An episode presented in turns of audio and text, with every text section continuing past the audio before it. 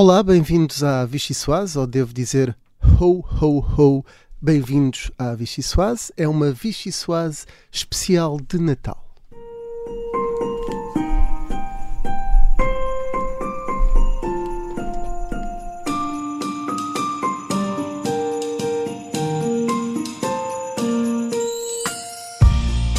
Provavelmente baixinho para a família, na ceia de Natal, vai dizer muito mal do presidente e um pouco mal do governo, por causa da falta de dinheiro, por causa disto. Medindo e avançando.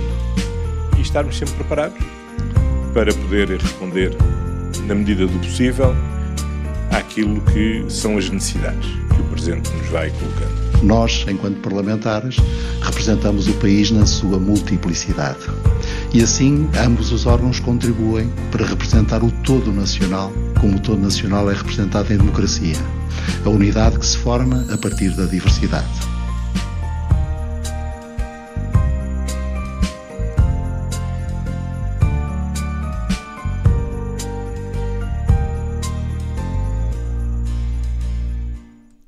Ora, estamos na época natalícia, por isso é uma emissão especial da Vichy Soasa. Sou o Rui Pedro Antunes, sou editor de política do Observador. Comigo tenho o editor adjunto, que também gosta de ser chamado de jornalista, o Miguel Santos Carrapatoso, uh, o Diogo Teixeira Pereira, da Rádio Observador, uh, as, e as jornalistas da secção de política, Rita Penela, Mariana Lima Cunha e Inês André Figueiredo. Estamos todos, menos o Miguel Viterbo Dias e a Rita Tavares, também fazem parte da família Vichy Soase. Mas nunca viam no estúdio hoje. Nunca vi, nunca viam. Estou muito bem Por falar em família, Rui, notei aí alguma hesitação em dizer os nomes das nossas uh, jornalistas. Eu acho que não te estavas a lembrar, não era? Diz lá a verdade. Não é, não estava a lembrar, tinha o nome de todos, menos da Inês André Figueiredo. Ah. Mas... Este é o espírito natalício que vive aqui no Observador. Muito obrigada. Vai começar a Vichy Soase. Ora bem, quem é que começar? Uh, nós, uh, há aqui uma, uma inovação que é, em vez de darmos as habituais sopas, nós estamos um bocadinho já fartos de sopa e Natal, é tempo para nos... Outra vez arroz. É verdade, sopa, sopa todos os dias. Um, e então vamos decidir dar uh, outros elementos gastronómicos relativos à época do Natal. Pode não ser a coisa mais criativa do mundo, e por isso vamos começar pelo Diogo Teixeira Pereira. É.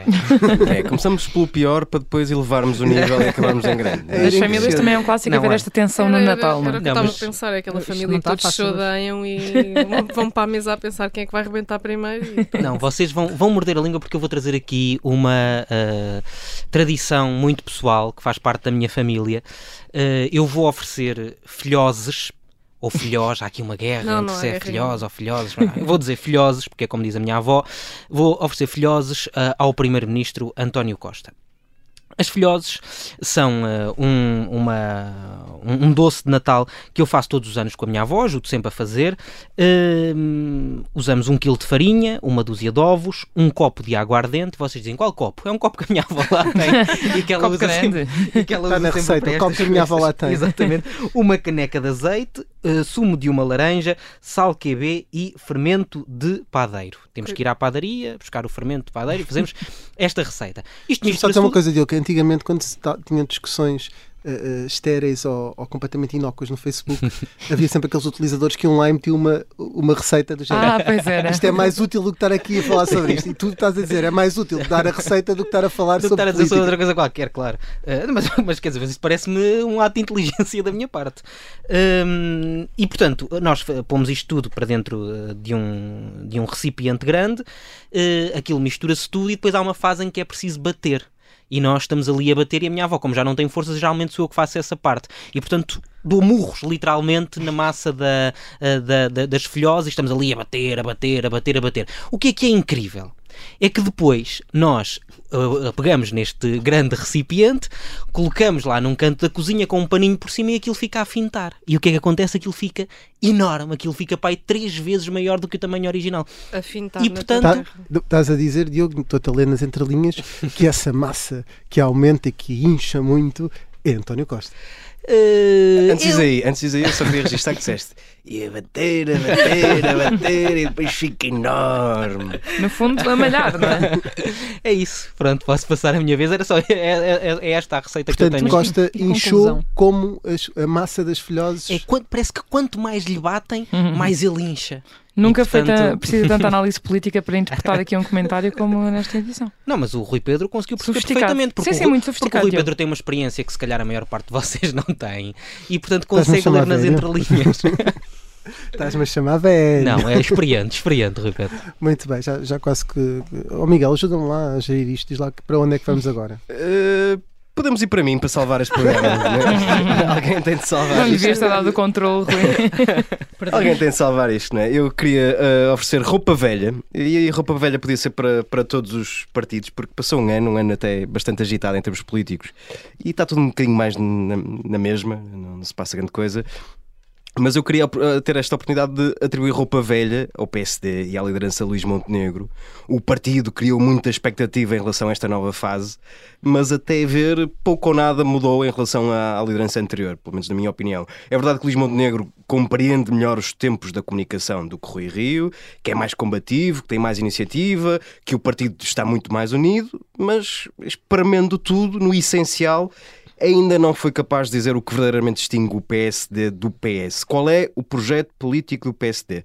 Isso, eh, sem haver resposta a essa pergunta, há sempre um travo a, roupa velha, quer dizer, a, comida reciclada. Ok, saiu o Rui Rio, temos Luís Montenegro, mas ainda ninguém percebeu o que é que o PSD quer para o país. E, portanto, uh, acho que ainda falta tempo. Uh, Luís Montenegro tem bastante tempo pela frente para, para afirmar a marca PSD, mas os sinais não são muito animadores e as sondagens dizem isso mesmo. A mais recente dá 22% ao PSD, a média de sondagens desde que Luís Montenegro é foi eleito líder dá 24%. Resultados fantásticos, como se pode ver, que na altura até motivaram bastantes críticas a Rui Rio.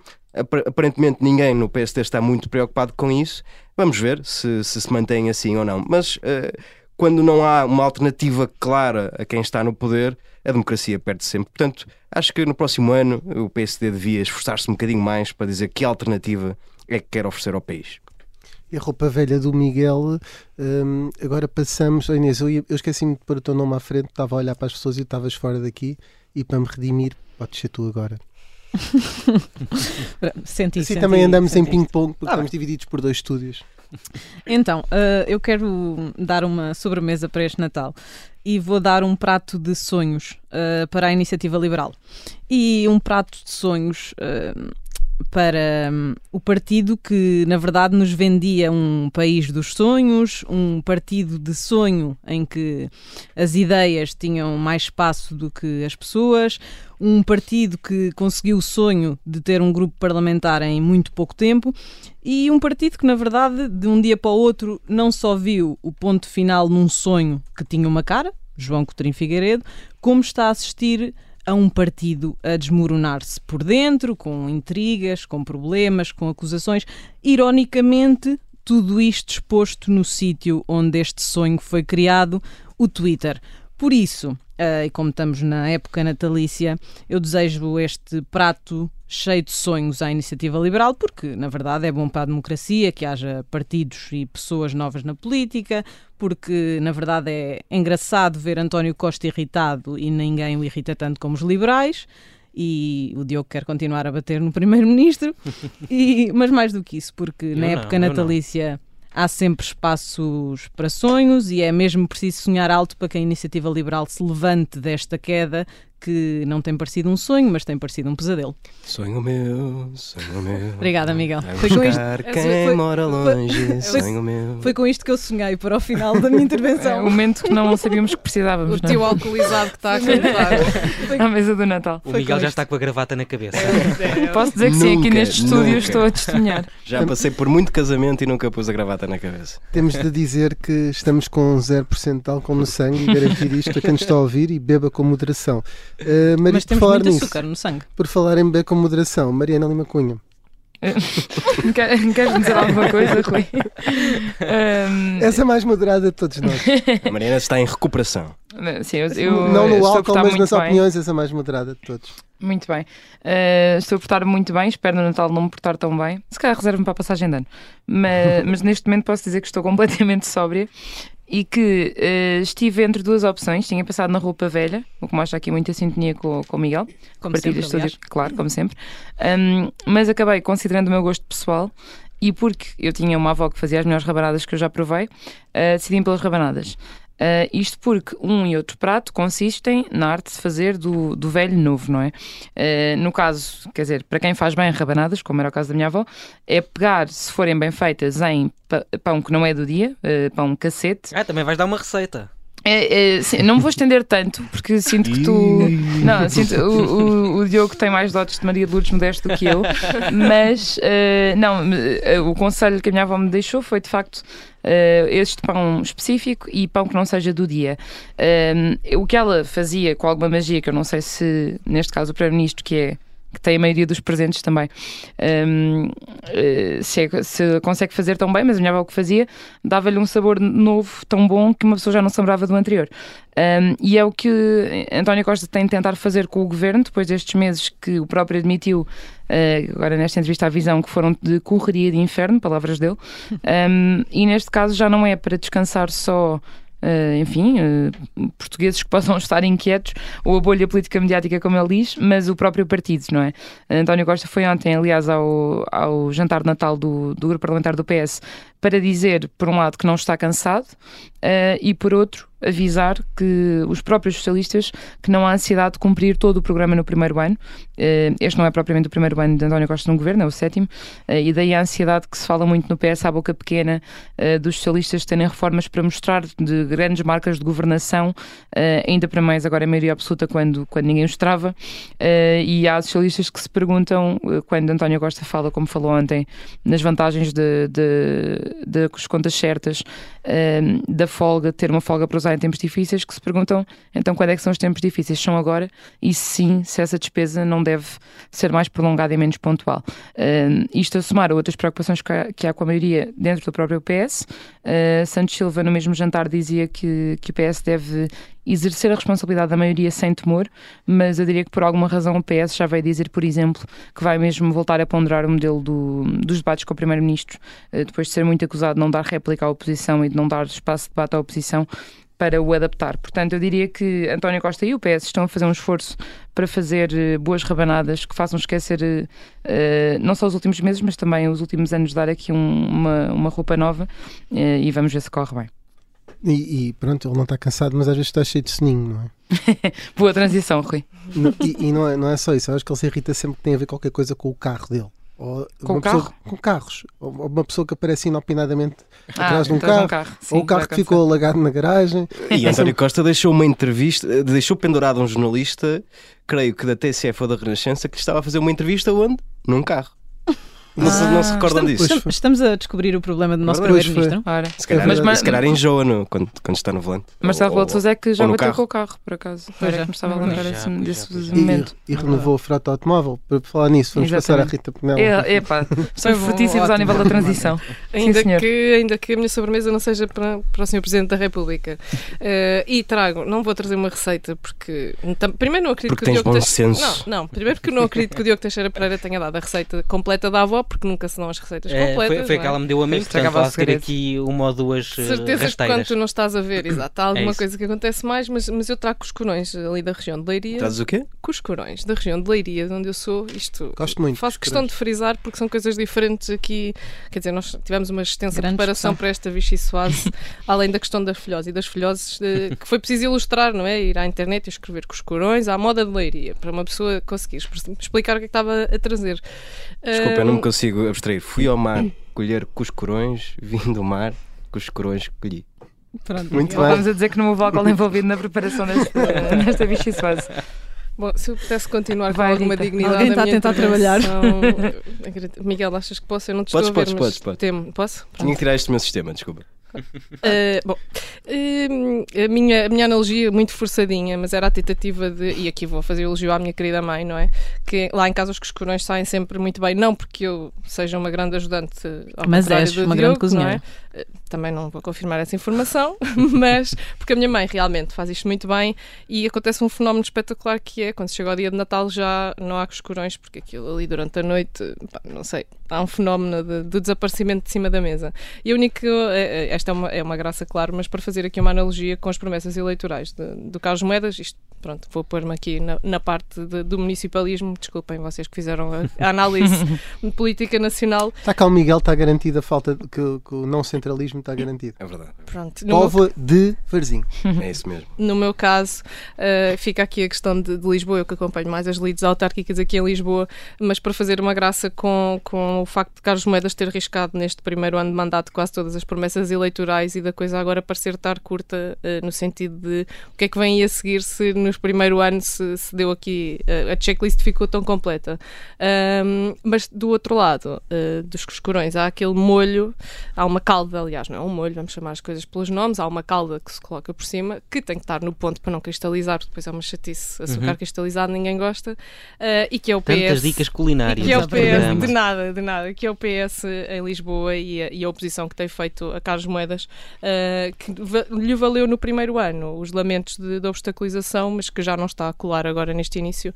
Ainda esta semana, na reunião de Câmara, uh, acabou viabilizada a proposta de apoio para, para, as, para as famílias afetadas pelas cheias, ainda que todos, estivesse, todos a oposição estivesse contra o molde. Uh, desenvolvido pela, pela equipa de Carlos Moedas, mas exatamente com o PS a dizer que não ia dar qualquer eh, espaço a que Carlos Moedas viesse dizer que só não acontece porque, porque a oposição não deixa. Portanto, também aqui uma, uma estratégia diferente e uma calda diferente a, ser colocada por cima para este segundo ano, uh, com alguma curiosidade, mas deixa aqui os coscorões servidos à mesa da Câmara Municipal de Lisboa um, e, e, vamos ver o que, é que, o que é que este segundo ano nos trará. Somos muito mais doces do que salgados.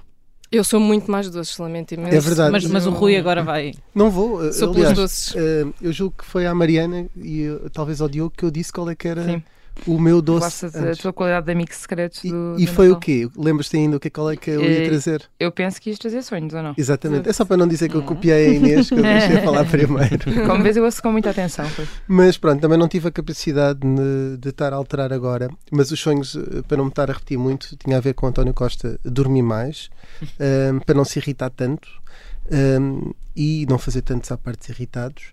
Uh, e também porque António Costa conseguiu este ano ir para além não além da Troika, mas ir além do sonho de Sá Carneiro. Porque Sá Carneiro tinha um sonho que era uma maioria, um governo, um presidente. Isto é uma reflexão que eu fiz também com o Miguel Vitor Dias um destes dias, que é, ele tem mais do que isso. Tem uma maioria, um governo, um presidente, porque o presidente está sempre do lado dele, e um tribunal constitucional. Portanto, ele vai para além do sonho. E, portanto, o, sonho, o grande sonho de António Costa está cumprido. Tem uma maioria absoluta, tem um governo do PS, tem um presidente amigo do PS hum. e tem um Tribunal Constitucional que tem decidido sempre a favor do governo, até mesmo contra o próprio presidente amigo. E, portanto, acho que é, é este cumprimento deste sonho, este sonho cumprido de António Costa, que é o meu doce de Natal. Por alternativa, ele está cada vez menos doce, está cada vez mais uh, uh, autoritário, não no sentido de autoritarismo, mas uh, do alto do, daquilo que é a sua maioria absoluta. Eu, meus amigos, diria que estamos em condições, neste momento, de terminar a primeira parte da Vichy Soase, antecipando que a segunda terá não um, mas dois convidados, que são, no fundo, ou deveriam ser, o futuro deste país, porque são os líderes das juventudes partidárias dos dois maiores partidos, da Juventude Social Democrata, Alexandre Poço, e da Juventude Socialista, Miguel Costa Mate. Miguel Costa Mate, até me enganei aqui. Fica por aqui a primeira parte, regressamos já de seguida. Ora, bem-vindos à segunda parte da Vichy Soaz, é uma emissão especial de Natal, como uh, dissemos há pouco, e em vez de nenhum, temos dois candidatos, não é que estejamos a ver a dobrar, mas é o líder da JS, Miguel Costa Matos, e o líder da JSD, Alexandre Poço. Não vamos perder mais tempo, temos aqui alguns segmentos bem diferentes que vamos explicando uh, quando eles forem aparecendo. Agora começamos com as perguntas, como é habitual. Alexandre Poço, desde que é líder da JST, esteve quase sempre de um lado oposto ao do líder posicionado. Já escolheu quem é que vai apoiar quando as coisas começarem a correr mal a Luís Montenegro? Uh, eu acredito que o PSD terá agora uma fase positiva, longa, uh, difícil também, mas uh, estou muito confiante que, que, esta liderança veio para ficar, veio para nos habituar e, portanto, não, não está nos meus pensamentos uh, as próximas, próximas diretas ou quem é que quem é que será putativamente candidato a uma putativa eleição. Aquilo que eu penso que é importante. Eleição neste... haverá, atenção. Haverá sempre, somos um partido democrático, como foi bem visível, particularmente nos últimos anos, com muita animação e com muita expressão daquilo que é a pluralidade e da militância dentro do nosso partido. Agora, aquilo que eu sinto que é mais importante nesta fase, uh, e é um mérito que o Luís Montenegro tem conseguido, é unir o partido, estabilizar o partido e, e colocar o nosso foco naquilo que deve ser o prioritário. Portanto, uh, Luís Montenegro veio, veio, veio, veio para durar e, e e cá estaremos todos a ajudá-lo. Muito bem. Miguel Costa Matos, agora para si. Já definiu com Pedro Nuno Santos a Secretaria de Estado que quer ter no próximo governo ou ainda é muito cedo para deixar de ser leal a António Costa? Eu acho que os socialistas têm que ser leais todos uns com os outros e, portanto, eh, naturalmente que eh, o António Costa terá que governar mais estes quatro anos. Eh, tem todas as condições para fazer um bom mandato. Esperemos que desta vez não surja uma nova crise, uma nova pandemia, uma nova guerra para, para atrasar aqueles que são os nossos planos. Uh, e naturalmente que o PS, uh, ah, quando se aproximar as eleições legislativas de 2026, Uh, iremos uh, fazer a nossa análise de quem é que devemos apresentar para essas eleições e não tenho dúvidas que depois de, destes anos de bom trabalho e com os camaradas que temos, uh, que seremos, poderemos merecer a confiança novamente nos portugueses para, para isso. Mas a JTS altura... deve ter, deve ter candidato? A JTS deve ter candidato? Deve apoiar um dos candidatos? A JTS está estatutariamente proibida de ter candidatos e, portanto...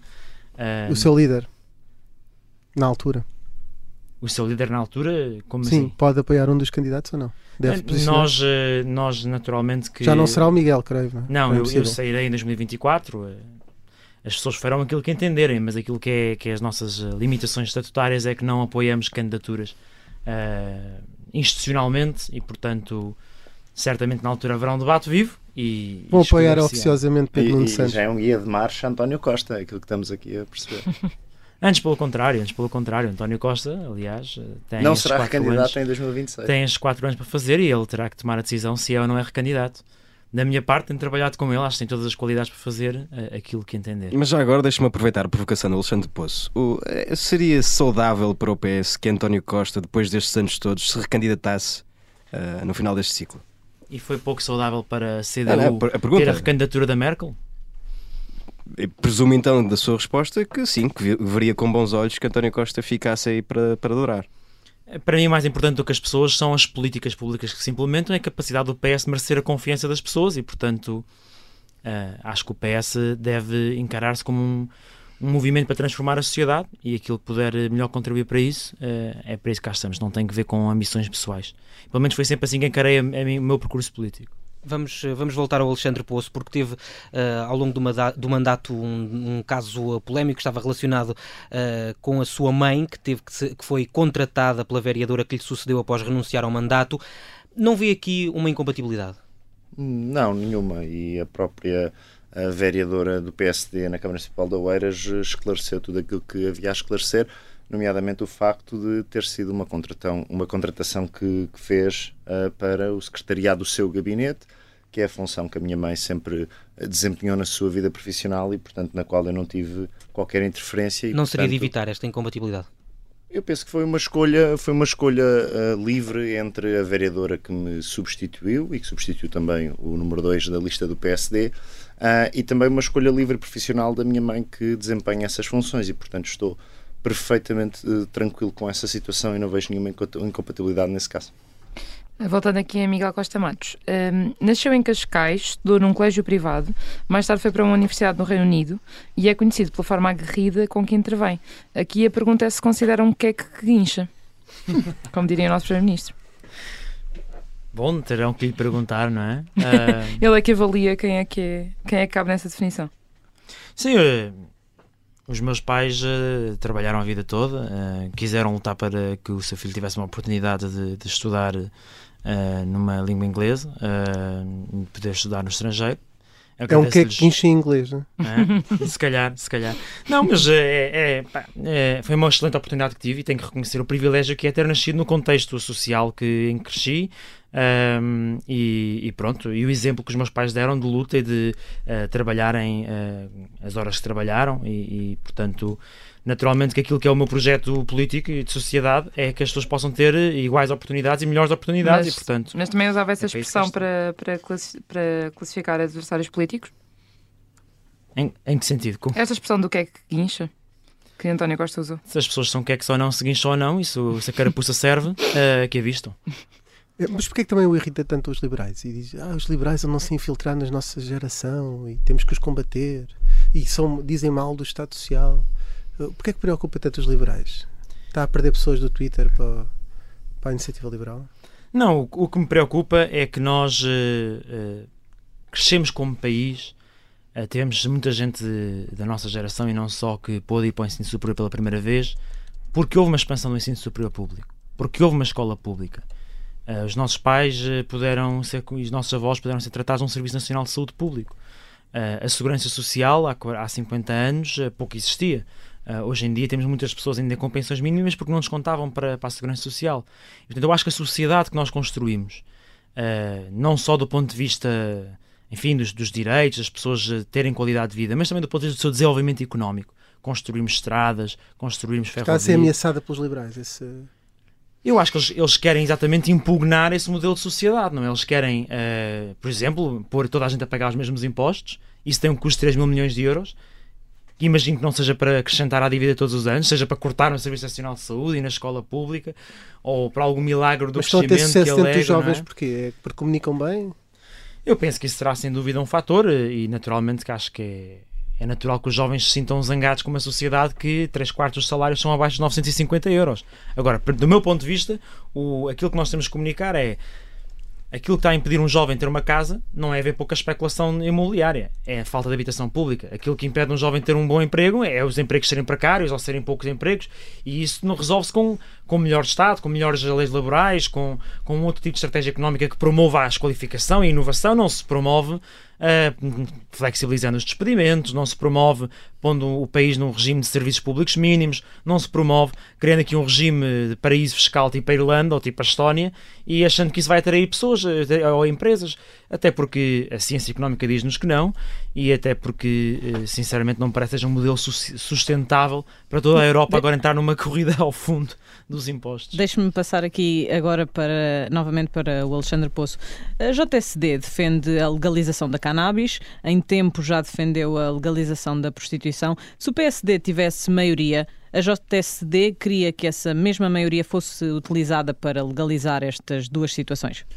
A JSD organizou um referendo há cerca de dois anos e meio sobre o tema da cannabis e foi a opinião uh, favorável e eu, uh, como também defensor dessa dessa legalização uh, da cannabis. Uh, fiquei contente com essa decisão da maioria. Embora na nossa estrutura exista muito um hábito de que nós Uh, há um conjunto de temas em que vivemos bem com a pluralidade daquilo que são as posições na JSD. Eu, por exemplo, na minha direção nacional, tenho pessoas que são contra a legalização da cannabis e pessoas que são a favor. E relativamente à, à, àquilo, que, àquilo que importa, muitas vezes nós aquilo que temos de decidir é se encadamento é ou não é uma, uma prioridade. Eu, na, anterior, no anterior mandato na Assembleia da República, já tive a oportunidade de fazer uma intervenção a defender a legalização da cannabis para fins pessoais, até porque para fins terapêuticos, como sabem, ela já é permitida há alguns anos.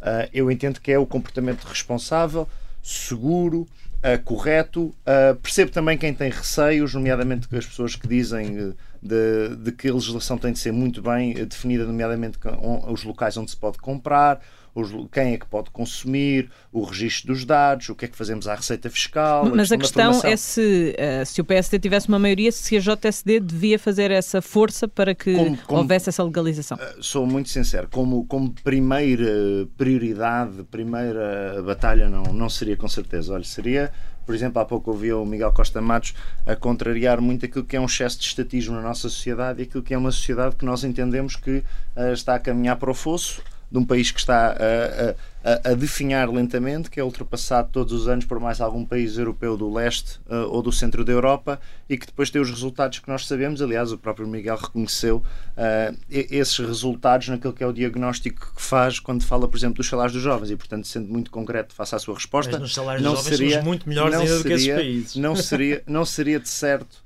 o, logo a primeira prioridade, mas uh, eu não tenho a mínima dúvida daquela que seria a minha posição Espero que a JST continue no seu futuro a ter não só a maioria dos militantes a posicionar-se como se posicionaram então nesse referendo interno que realizámos a favor, como também as futuras lideranças tenham sempre este, esta perspectiva de uh, não ter medo de dar às pessoas a, a capacidade de escolher aquilo que entendem. Deixe-me só aproveitar e passar a bola para, para o Miguel Costa Neto Matos, que disse recentemente que a legalização da cannabis é uma causa estruturante para Portugal.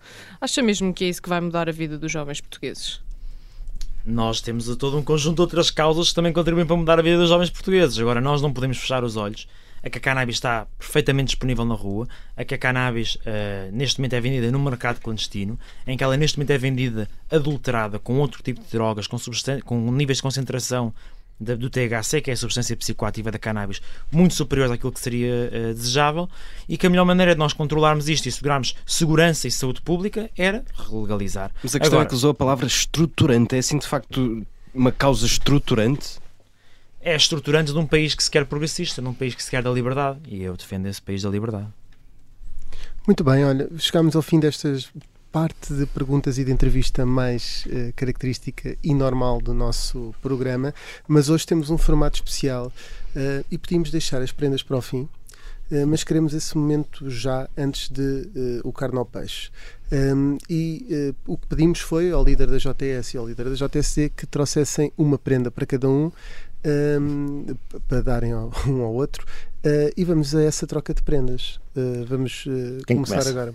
O Alexandre pode muito bem. Dar.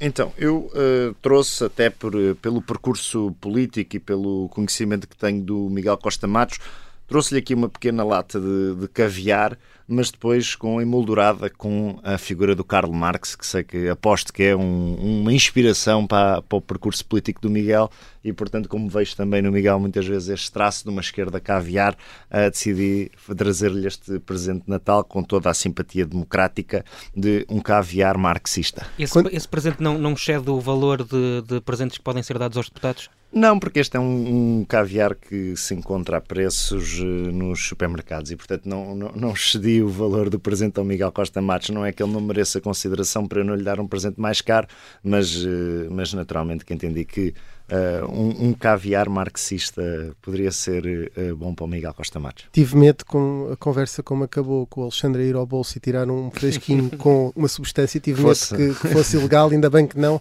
Continuamos dentro da legalidade. Eh, Miguel. É não sei se há aqui uma, uma réplica. Partilhamos, partilhamos na cannabis aqui uma causa uh, estruturante para o nosso país e, portanto, é pena que não, não, já não, não, não é aqui um, um, um bocadinho de, uh, desse material, mas, uh, mas pronto, sendo caviar, naturalmente será devidamente degustado e que possa ser degustado por todas e todos os trabalhadores. Acho que é essa a causa, naturalmente. Vai partilhar com o resto do secretariado da JTS? É capaz de ser pouquinho, mas vou tentar, não é? Tentar não custa. E agora aprenda para o Alexandre Poço. A prenda que trouxe para o Alexandre Poço é um livro do, do Casmud, que é o maior especialista internacional em uh, direita populista e em extrema-direita, e é para ver se o Alexandre uh, percebe que o PSD e os democratas de direita também são muito importantes para nós travarmos uh, a onda da extrema-direita e que, nomeadamente, passa por eles saberem construir um cordão sanitário ou uma muralha contra esses indivíduos e as suas ideias racistas e xenófobas. Muito bem, irei ler.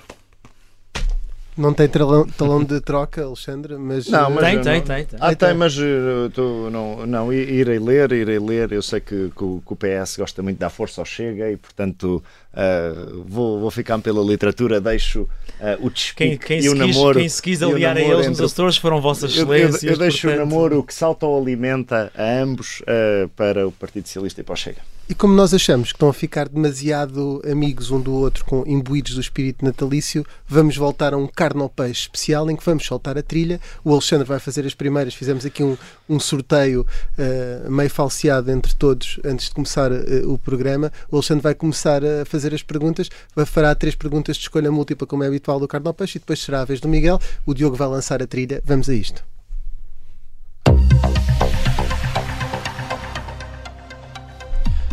Muito bem, então uh, a primeira pergunta que tenho para o Miguel é que se o Miguel preferia que o governo do António Costa caísse e ele nunca mais fosse candidato a nada, ou que esta legislatura fosse cumprida até ao fim e que o Pedro Nuno Santos nunca chegasse à líder do PS.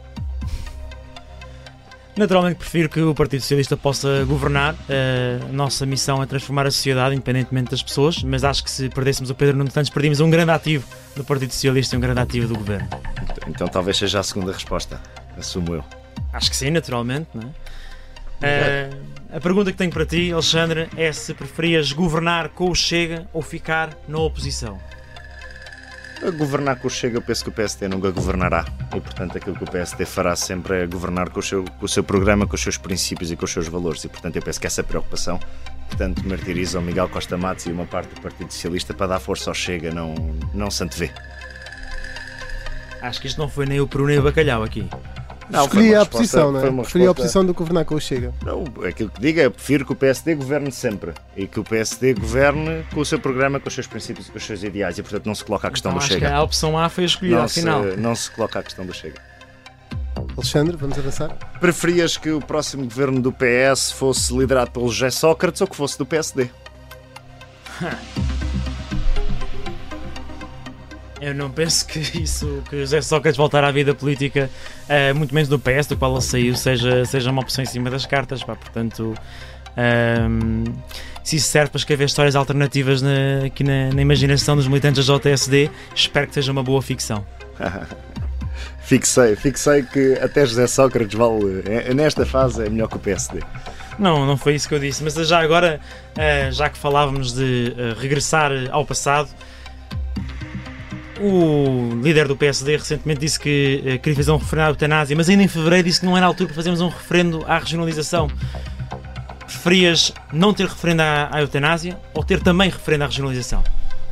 O, na, aquilo que é, que é a minha posição, é, eu penso que o Parlamento tem legitimidade para decidir como decidiu, eu não me oponho à consulta popular e, portanto, não me oponho a, a, que os portugueses pudessem também sobre o tema da eutanásia. Aliás, já o disse uma vez numa entrevista ao Rui Pedro Antunes, penso no Congresso do PST.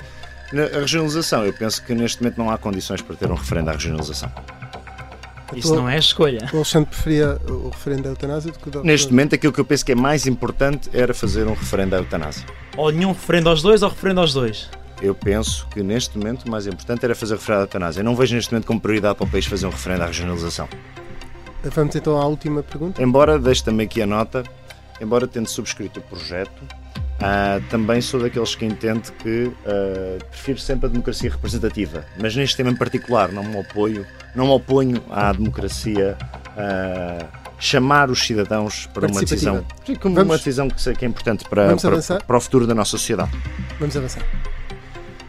E a minha, a minha última questão para o Miguel é se o Miguel preferia deixar a política para sempre ou ser ministro num governo onde estivesse a Renata Câmara na economia a Catarina Martins nas finanças e o Paulo Raimundo nos negócios estrangeiros. Acho que para eu pertencer a um governo desse género, porque tínhamos de ter feito convergências em cada uma dessas áreas e compromissos uh, firmes e que seriam honrados, uh, que uh, me dessem garantias que era um governo europeísta, era um governo que defendia a NATO e era um governo que defendia a iniciativa privada e portanto, enfim, todas as pessoas são livres de mudar de ideias, só, só os burros é que não mudam. Uh, e portanto, enfim, uh, não mas não é por uma questão pessoal, posso perfeitamente deixar de ser candidato a qualquer coisa. Aliás, sempre disse que balizava a minha participação política por duas questões muito claras: a minha integridade e o impacto que sou capaz de achar na sociedade. Portanto, cá está. Se o impacto fosse tão negativo ao ponto de sairmos da União Europeia ou sairmos da NATO, é pá, se calhar é melhor ficar, por, ficar pela minha carreira de economista e ir, eh, ir seguir a fazer outras coisas. É uma preferência com condições, uh, nem responderam sempre de forma direta, mas uh, pelo simples não vamos tirar a trilha antes que nos tirem o emprego a nós. Uh, já que já se estão a habituar a Falta fazer Falta o último carne ao peixe. Falta um último? Falta. Vamos ao último então. A JSD tem defendido uma taxa máxima de 15%, apesar da taxa média paga pelas pessoas ser já de 13%.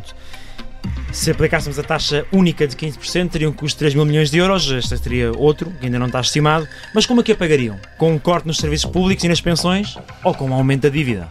Por acaso está estimado. Uh, o valor que uh, nós estimamos para, para essa taxa ficava muito, muito uh, abaixo daquilo que, por exemplo, o Estado decidiu meter na TAP.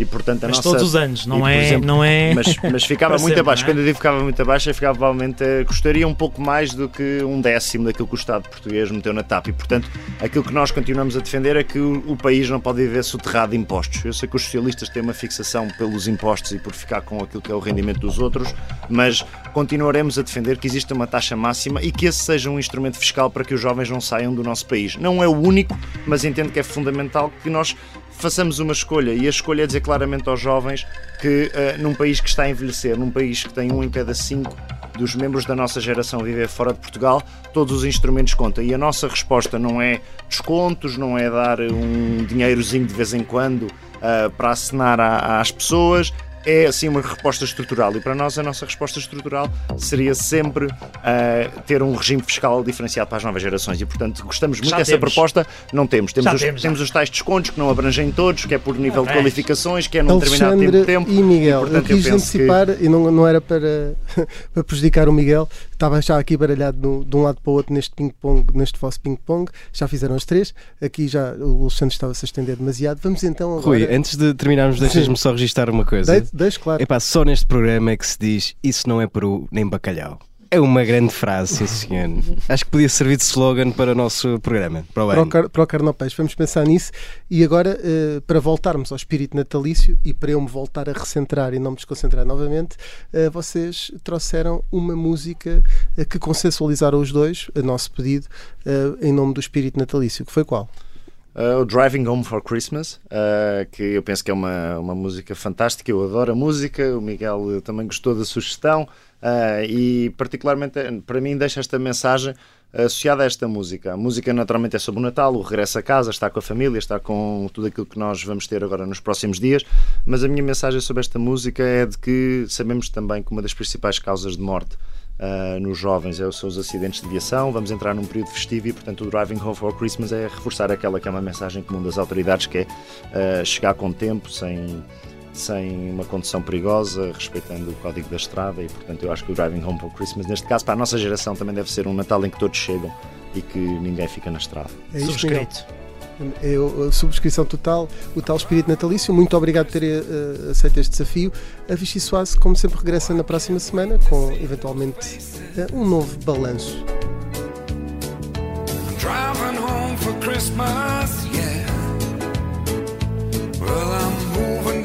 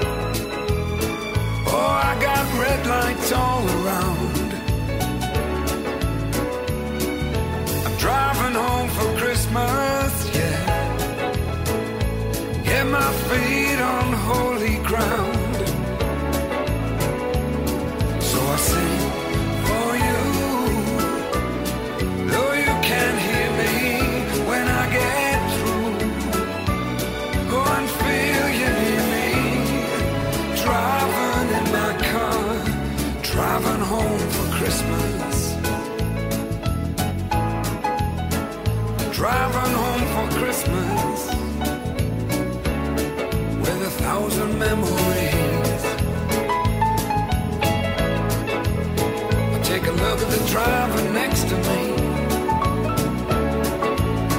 He's just the same.